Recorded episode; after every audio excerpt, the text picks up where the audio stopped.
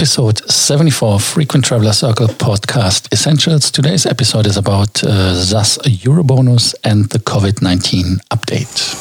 Welcome to the Frequent Traveler Circle podcast. Always travel better. Put your seat into an upright position and fasten your seatbelt as your pilots Lars and Johannes are going to fly you through the world of miles, points, and status. I got the update today from SAS Eurobonus, um, how they are going to treat their loyalty customers and clients uh, in SAS Eurobonus in the COVID 19 pandemic.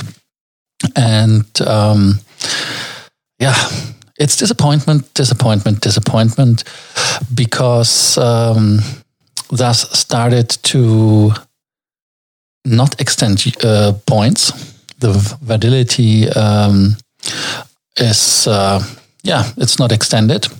Then um, there are some partner rewards blocked. I don't know if they are all blocked.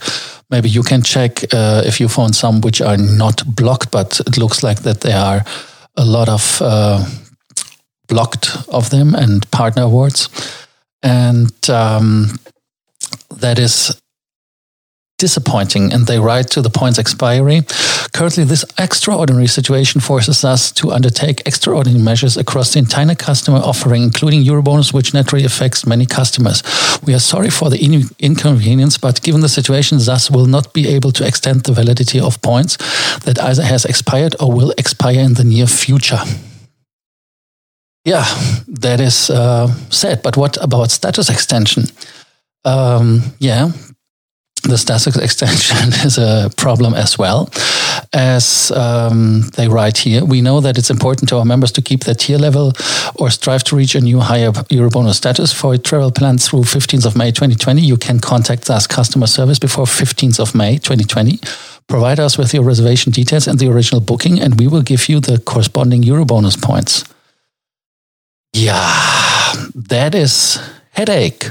Because why? I mean, some people didn't book flights because uh, they didn't know what's going to happen or travel plans changed. So you should have just booked and then hope that they give you the points. Unbelievable, my opinion. And um, yeah, very, very uh, disappointing at this point. What is your take on SAS position? Uh, let us know.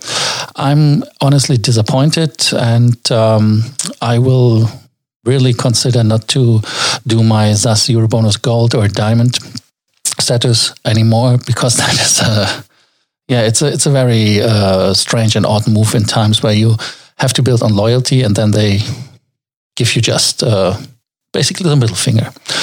Yeah, let us know what your opinion is. Thank you for listening to the Frequent Traveler Circle podcast essential. And like always, if you have any questions in regards of more miles, more points, more status, do not hesitate to contact us. And do not forget to subscribe to the podcast. Thank you so much. Thank you for listening to our podcast, Frequent Traveler Circle. Always travel better and boost your miles, points, and status. Book your free consulting session now at www.ftcircle.com now.